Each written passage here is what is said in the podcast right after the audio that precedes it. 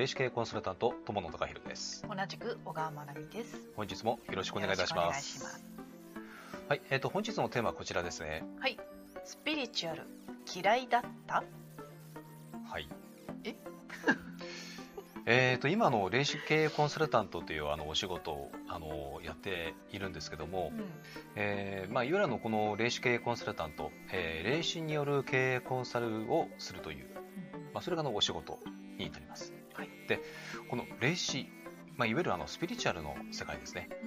でこのスピリチュアルの世界私あの好きではなかったです。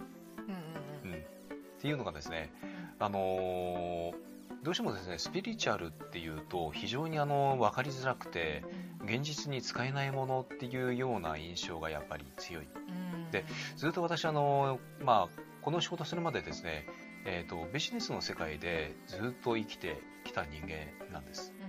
だあの言ってみると、まあ、そのビジネスの世界で生きてきたからこそなんかスピリチュアル、まあ、だけをうん。やっていくのっていうのはなんか違うなというのがすごくあったんですね。うん。まだからこそ今霊視経営コンサルタント霊視による、えー経営コンサルティングうんというのをお仕事にしてるのも、うん。えー、とあのもちろんあの現実的なあのビジネスの、うん。えーまあ、いわゆる見える世界の、えー、とところだけではどうしても、うん。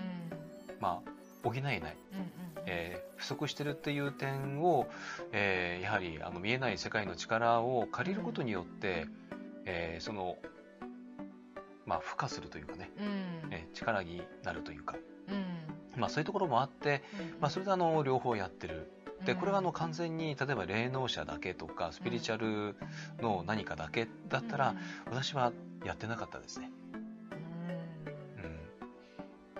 まあ、という感じでね実はあうん。のスピリチュアルは、うん。まあ、それ単体で考えると、うん。あの好きではなかった、うん。私もそうでしたしね。うん。まあ、それは、ね、実際のところです。うん。まあ、だからこそね、あのーこのね私たちの情報発信というのも、あのスピリチュアルだけにこう偏らずにうんよりあの現実的にねうん。あの使える内容というのをあのうん。やっぱり心がけて、うん。えーまあ、発信しているというのはままさにそういう理由があります。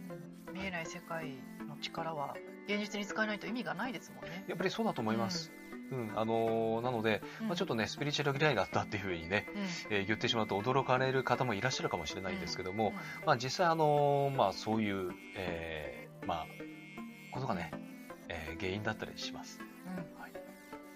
あのこれからもですね、うんえーとあのこの、まあ、いわゆる私たちならではならではの霊視経営コンサルタントとしての,、うんあの情報発信は、えあのしてまいりますので、はいえぜひですね、えー引き続き、えーごあのねうんまあ、見て聞いていただければというふうに思います。はい、はい、ということで本日は以上です。はい、はい、ありあがとうございまし。た。